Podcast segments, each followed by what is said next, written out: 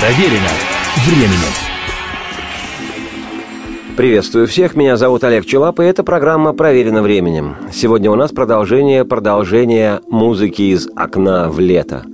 Недавно познакомил я слушателей радио с незримым моим из далеких дивных давних лет, влюбленным в жизненно расхристанным приятелем-соседом Демой, который в пору, когда лето никогда не заканчивалось, радовал по вечерам округу многолюдную музыкальными деликатесами. Знакомство это не осталось незамеченным и слушателями радио, и мной, и, собственно, самим Демой – Поэтому по проверенной схеме парень этот и сегодня выставил на подоконник испытанный катушечный магнитофон своего старшего брата «Юпитер Стерео» и, как умеет, продолжает радовать вслух окрестное народонаселение – для тех, кто не в курсе совсем, сообщаю, на круглых магнитофонных бобинах Деминых записана самая разнообразная разнокалиберная музыка. Русскоязычная и буйная, зычная и утонченная, хриплая и стройноголосая, с английским акцентом и с карибским вилянием телом. Любая – Главное – всегда удивляющее и удивительное. И практически ни разу не было такого случая, чтобы кто-то из осчастливленных сограждан выказывал вслух недовольство. Слушали все с интересом и увлеченностью. И продолжают слушать. Даже просят повторить отдельные счастливые фрагменты. У Дема у того прекрасные подборки на бобинах. Ну а поскольку Дема нафантазировал себе, что он по радио для всех включает музыку, то пусть включает. Я рассказывать возьмусь о тех ансамблях и артистах, заспевающих всерьез и вслух. И мы сегодня отправляемся еще раз за вечной той за музыкой, за музыкою из окна до в лето. Пусть Дема крутит вслух музыки пестрые, пусть также грезится ему, что он радист веселый, а я рассказывать продолжу, потому что я в эфир открытый вышел без страховки. И начнем с непотопляемого рок-н-ролла Чака Берри «Johnny Be Good».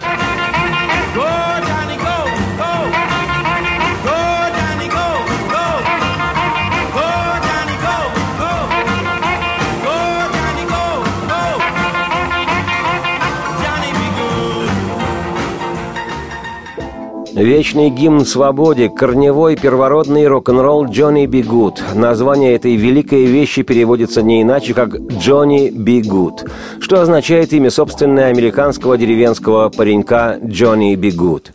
В своей автобиографии, выпущенной в 1987 году, Чак Берри пишет, цитирую, «Джонни в песне «Johnny B. Goode» — это более-менее я сам, хотя задумывал я эту вещь для своего приятеля Джонни Джонсона, с которым играл в одной группе. Поначалу в тексте говорилось о цветном парне по имени Джонни Бигуд, но я посчитал, что это покажется белым феном двусмысленным и заменил «colored boy» на «country boy». Когда я показал эту вещь продюсеру Леонарду Чессу, одному из владельцев Chess Records, ведущего блюзового лейбла в Чикаго, песня ему моментально понравилась. Леонард Чесс сам пришел в студию и руководил записью, подстегивая группу и пытаясь вытащить из нас лучший дубль. Цитате конец. Для самого Чака Берри этот Джонни стал главным хитом, визитной карточкой великого музыканта. Выпущенная синглом 31 марта 1958 года, песня продержалась в американских чартах 15 недель, хотя ни разу не поднималась выше восьмой позиции.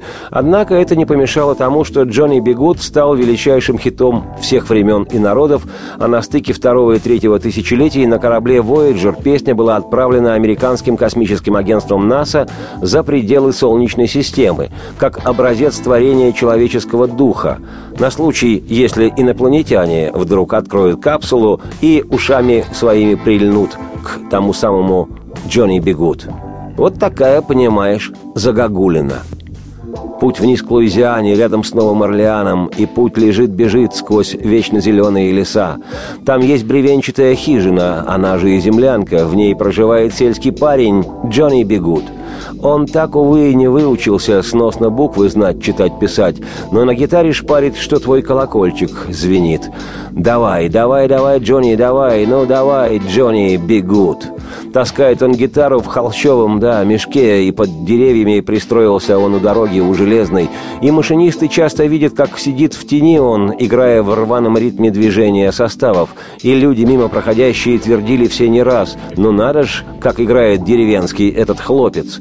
Давай, ну давай, давай, Джонни, давай, дай, Джонни, дай им, дай, двигай, двигай, двигай, давай, Джонни, бегун!»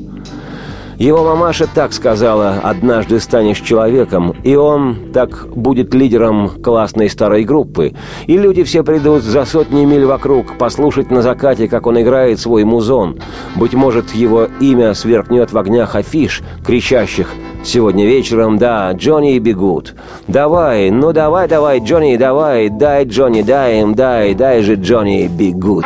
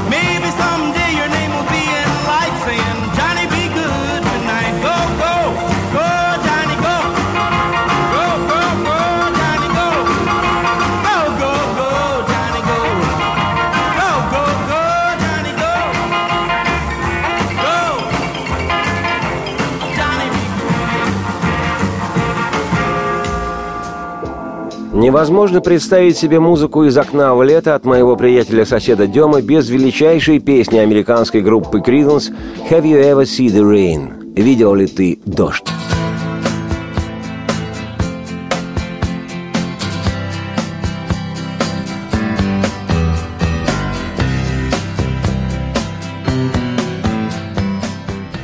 «Have You Ever See The Rain» – классика Криденс, одна из самых популярных песен группы. Вещь эту Джон Фогерти лидер команды, под полнейший восторг зала до сих пор исполняет на своих концертах. Подлинный хит на все времена, вещь эта, вошедшая на альбом «Pendulum», «Маятник» 1970 года рождения и изданная в январе 71-го уже после выхода альбома синглом, в своем роде выражение чувств лидера Криденс Фогерти Джона к происходящему расколу внутри команды, его реакция на попытки родного брата Фогерти Тома уйти из бенда. Именно обращаясь к Тому, Джон поет I want know, have you ever seen the rain coming down on a sunny day? Я знать хочу, когда-нибудь ты видел дождь, что льется в солнечные дни? Строка эта указывает на то, что Том покидает Криденс именно в тот момент, когда группа достигла высшей точки популярности и коммерческого успеха. Вот что годы спустя рассказывал по этому поводу сам Джон Фогерти, цитирую – в заливе Сан-Франциско это случается чаще, чем в других местах. Светит солнце и одновременно льет дождь. капли, радуга, когда ветер гонит дождь в залив через Золотые ворота, которые, добавлю от себя, являются символом Сан-Франциско. Золотые ворота – это огромный мост длиной почти 3 километра, 2730 метров, давший к тому же название и живописному парку Сан-Франциско. Так вот, продолжает Джон Фогерти, песня «Have you ever seen the rain» о распаде Криденс. «Have you ever seen the rain coming down on a sunny day?» Имелось в виду, что время Криденс было солнечными днями, золотым временем. Однако взгляните на дождь, который лил на нас.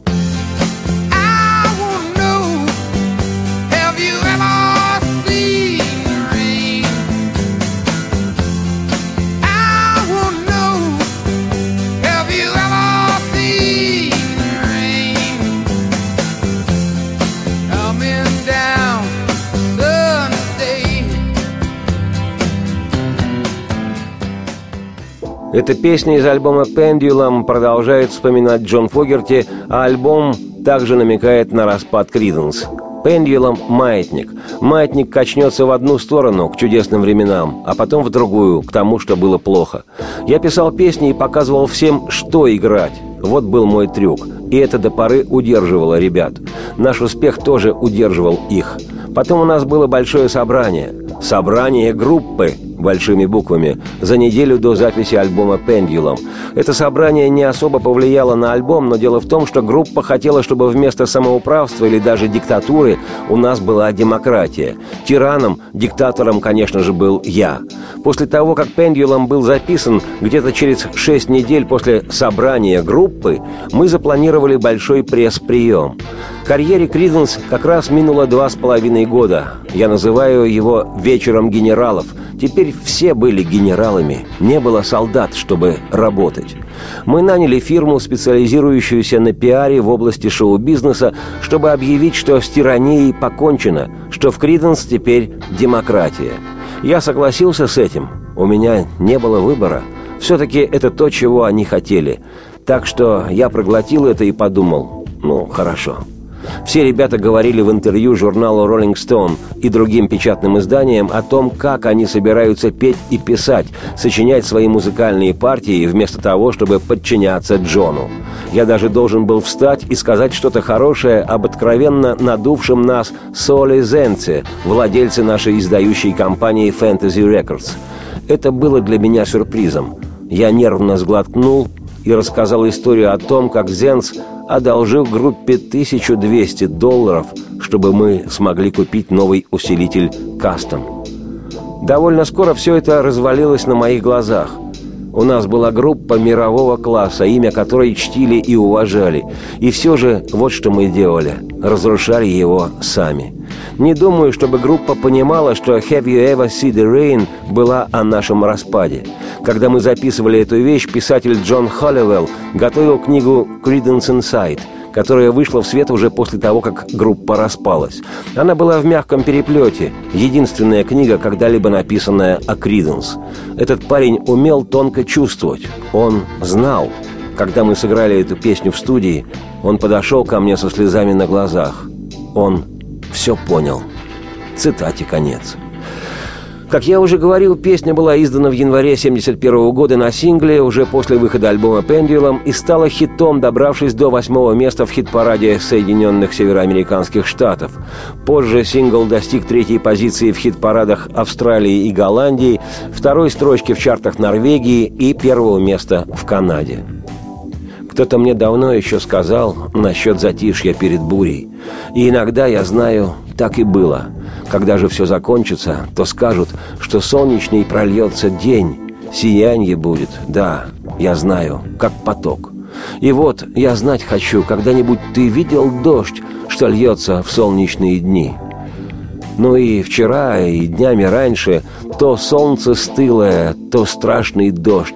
Я знаю, было так все время — и так всегда идет по кругу, то быстро, а то медленно. Я знаю, и не может, нет, остановиться.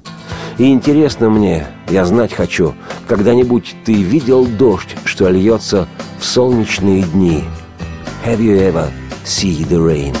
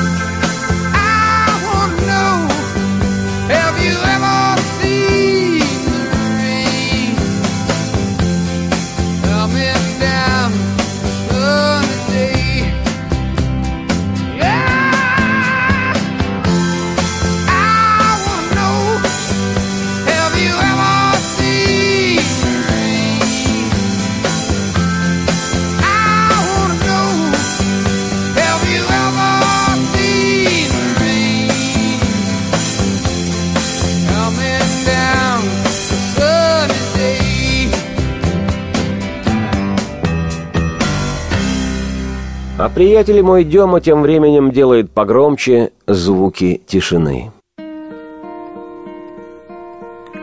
Hello, darkness, my old friend. I've come to talk with you again.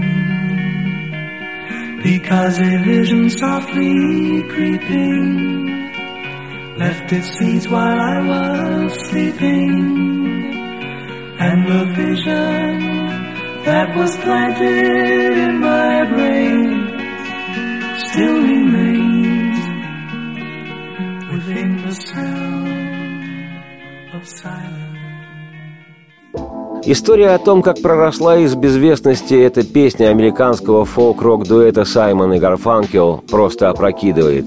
Песня называется «Sounds of Silence». В 1964 году друзья и бывшие одноклассники Пол Саймон и Арт Гарфанкел, еще к тому времени не ставшие иконами для молодого поколения интеллектуалов в Штатах и Европе, выпустили свой альбом «Wednesday Morning 3 a.m.» в среду в 3 часа утра.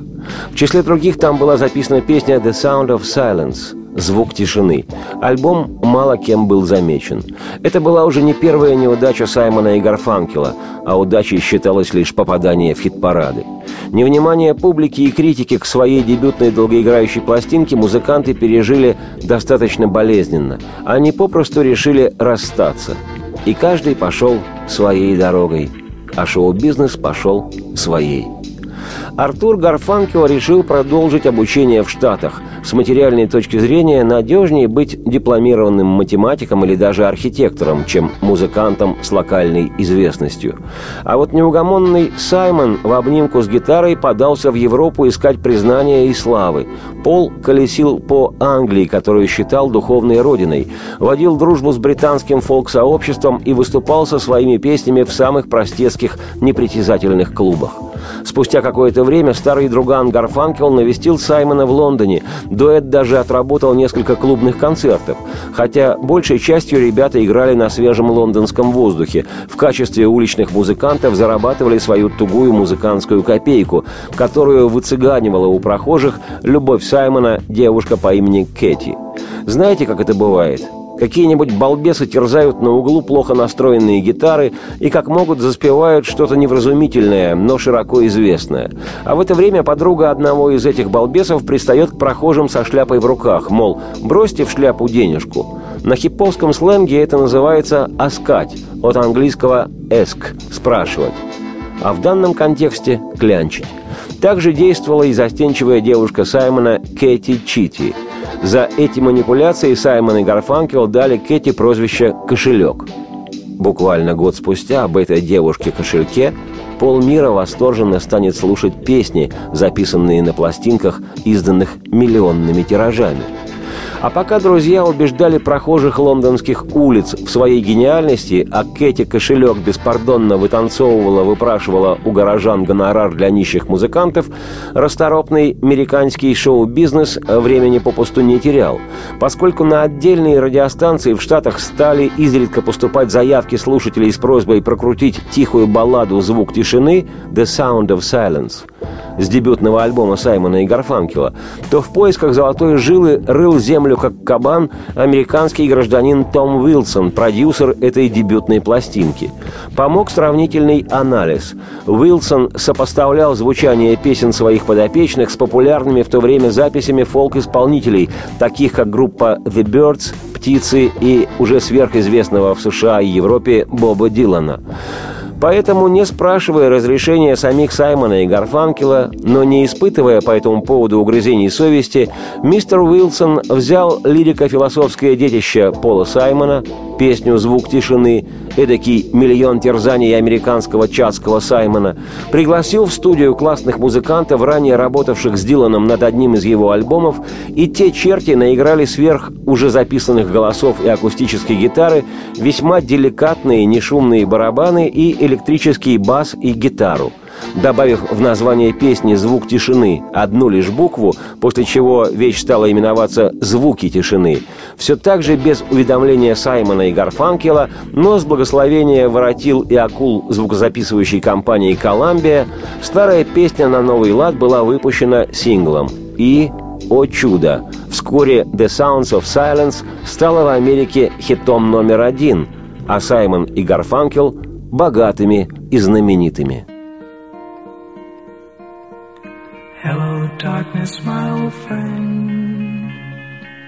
I've come to talk with you again.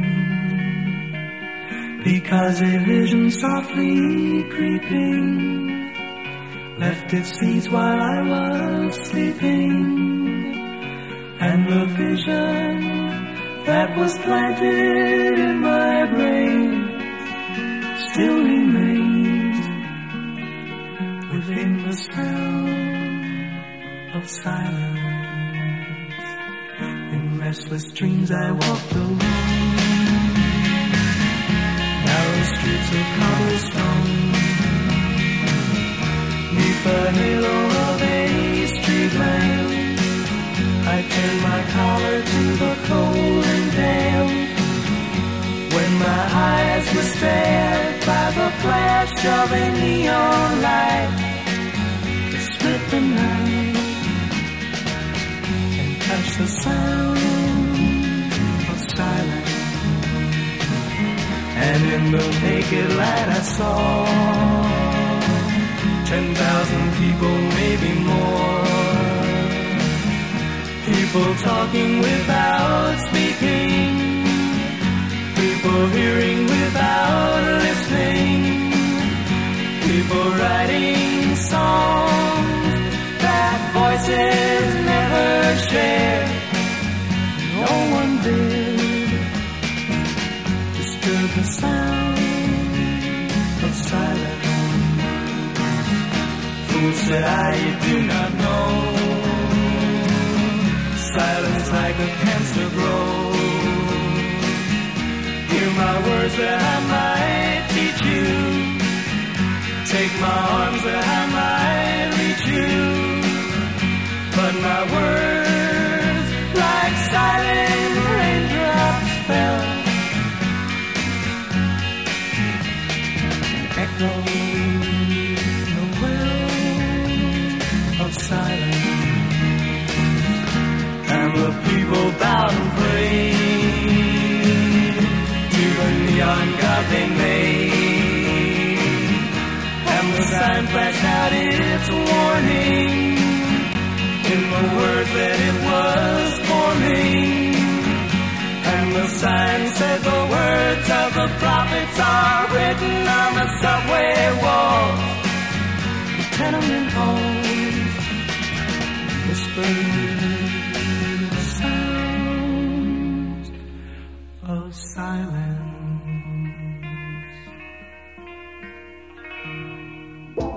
Саймон и Гарфанкел «The Sounds of Silence». Любопытно, что сам Пол Саймон, автор этой завораживающей, ставшей сегодня классикой рока песни «The Sound of Silence», узнал о ее продвижении на вершины популярности, оставаясь еще малоизвестным и малооплачиваемым музыкантом, который в поисках признания продолжал утюжить Европу концертами. Проверено временем. Меня зовут Олег Челап. Эта программа «Проверено временем». У нас сегодня из окна в лето музыка вслух, которую продолжает крутить на своем бобинном магнитофоне мой незримый приятель-сосед Дема. И, конечно, без чего немыслима музыка из окна в лето, так это без величайшей битловской английской народной девушки. Is there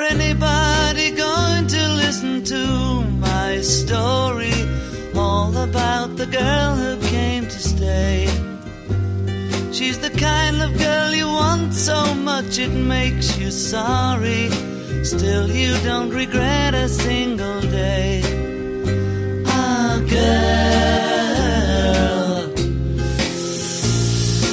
Girl, girl. Рожденная Джоном Ленноном Геол, девушка, не просто хорошая песня и не просто классический номер, вошедший в золотой битловский фонд. Это в буквальном смысле знаковая культовая песня для всей нашей страны. И даже не нынешней России, а еще той, что была в границах СССР. С песней «Girl» у русскоязычных поклонников «Битлз» свой роман длиною в жизнь. Песне «Girl» одной только этой вещи можно посвятить всю программу целиком, и много не будет. Дело в том, что «Гелл» — первая из битловских песен, которая была официально издана в нашей стране. В июле 1967 года под маркой всесоюзной фирмы грамзаписи «Мелодия», единственного в ту пору издающего лейбла в Советском Союзе, была выпущена в серии «Музыкальный калейдоскоп» среднего размера на 30 минут звучания виниловая пластиночка.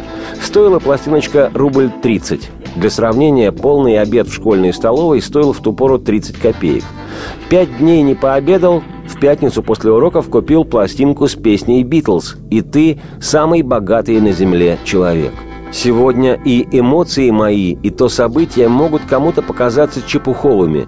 Ну, пластинка с песней популярного ансамбля. Ну и что? – но в те времена это граничило фантастикой, поскольку в стране нашей в те баснословные года дефицитом являлись не только зеленый горошек, плащ Болонья или подержанный автомобиль «Москвич», но и кое-что еще, то на счастливого обладателя такой пластиночки смотрели как на человека, которому полоумная бабка дворянского происхождения оставила в наследство шкатулку с фамильными бриллиантами. Это в буквальном смысле был тот случай, когда кусок пластмассы ценился дороже золота – на яблоке пластиночки среди песен в исполнении артистов эстрады социалистических стран, Венгрии, Румынии и Чехословакии, и даже капиталистических стран, итальянца Джанни Маранди и знаменитого на весь мир певца из Соединенных Штатов Фрэнка Синатры и дочери его Нэнси. Самой последней песней значилось, читаю по написанному, «Девушка». Музыка и слова народные.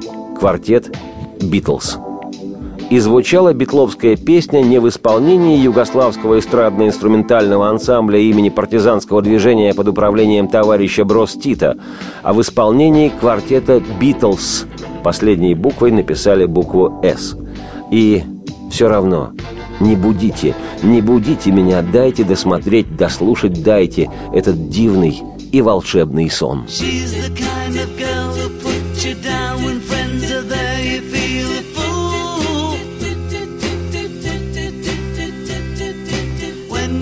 say she's looking good. She acts as if it's understood. She's cool.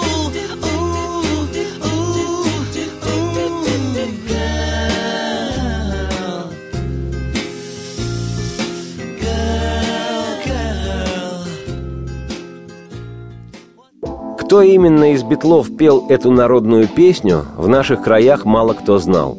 Среди знатоков считалось, что Маккартни сочиняет и поет мелодичные баллады, а Джон Леннон – мастак в основном по горлодерным рок-н-роллам, и потому никому и в голову не могло прийти, что исполняется эта задумчиво-печальная, восхитительной красоты песня Джоном Ленноном. Несколько лет, пока не стали появляться в нашей стране контрабандой провезенные через границу битловские альбомы, где были указаны имена поющих ту или иную песню, где были фотографии, по которым гадали, может ли вот этот человек петь вот такую песню.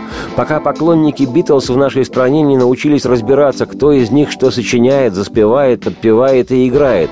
Несколько раз считалось, что песня «Girl» поет ну уж если и не Маккартни, то не горлопан Джон Леннон, это точно. Некоторые вообще были уверены, что это чуть ли не женский голос, так высоко звучал вокал. Но это был чувственный голос Джона Леннона, который в своих песнях умел быть разным. И сотни тысяч тонкошеек отечественных ребят искренне и влюбленно пытались подражать этому потрясающему голосу. И русскими буквами записывали на слух непонятные слова песни, чтобы потом пропеть самому. «Is there anybody gone to listen to my story?» И, боже мой, сейчас покупка собственного дома не сравнится с ароматом того волшебства.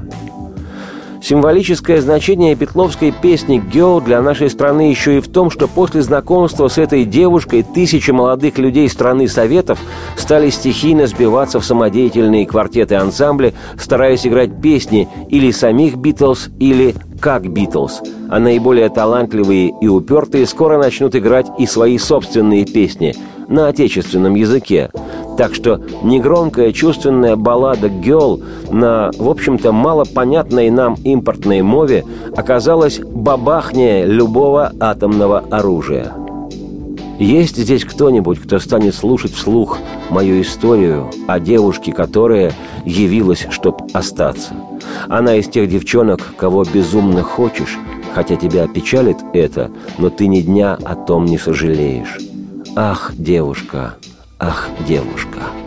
И когда я думаю, как всякий раз пытался ее бросить, она поворачивается ко мне и начинает плакать, и обещает целый мир, и я ей верю, даже после всего, что было, сам не знаю почему.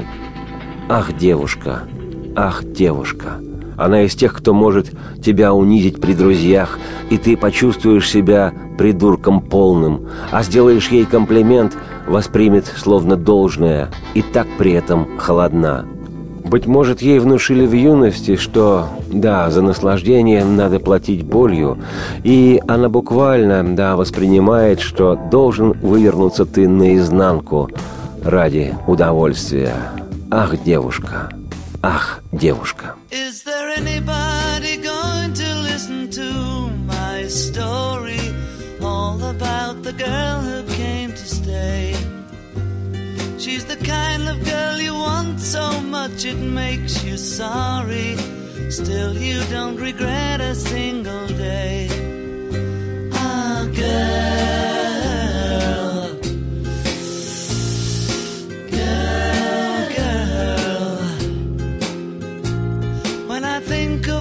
Times I've tried so hard to leave her, she will turn to me and start to cry. And she promises the earth to me, and I believe her. After all this time,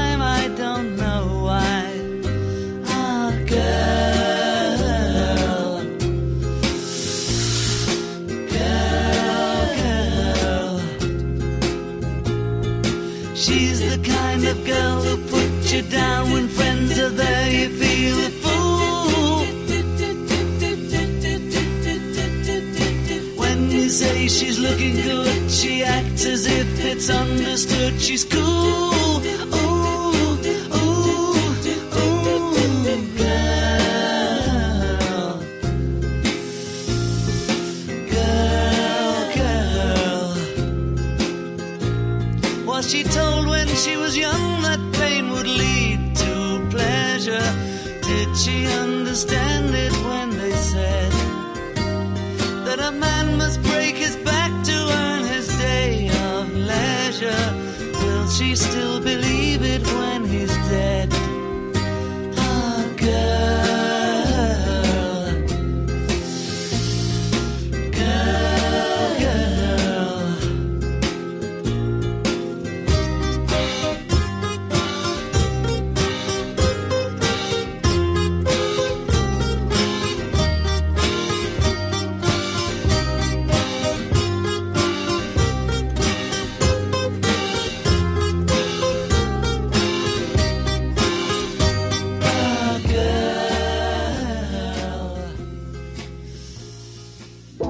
Еще одна английская группа зазвучала из окна в лето. Пожалуй, самый стильный британский бенд 60-х «The Kings», ведомая братьям Рэем и Дэйвом Дэвисами команда.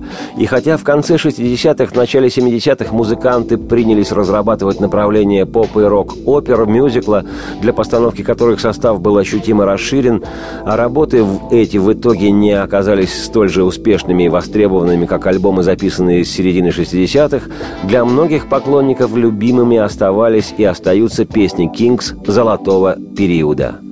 «Улица Тупик», потолке трещина, раковина течет. Без работы и без денег. Лишь по воскресеньям благотворительный хлеб с медом. Для чего мы живем? Двухкомнатная конура на втором этаже, в долгах, как в шелках. Никаких шансов эмигрировать.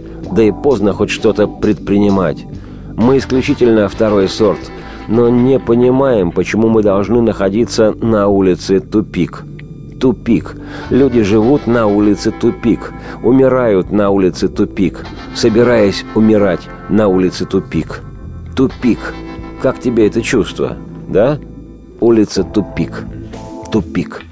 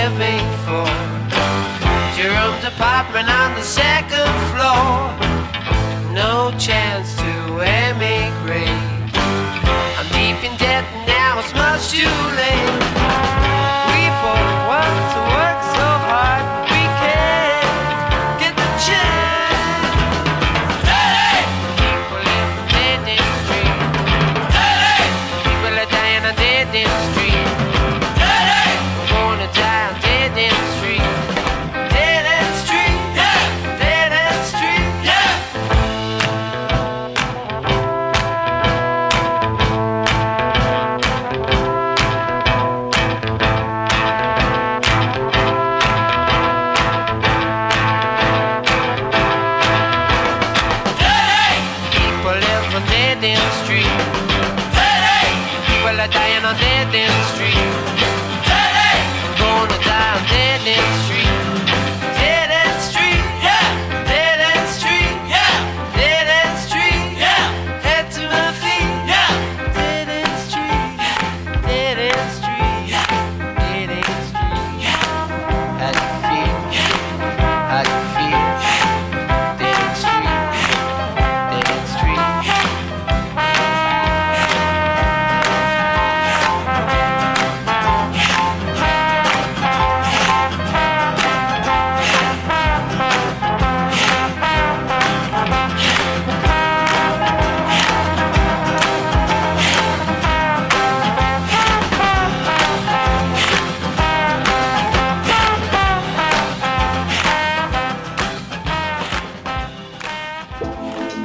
отправляясь в ночь, сегодняшняя музыка из окна в лето от моего незримого приятеля-соседа Демы зажжется в небе звездой английской группы The Moody Blues.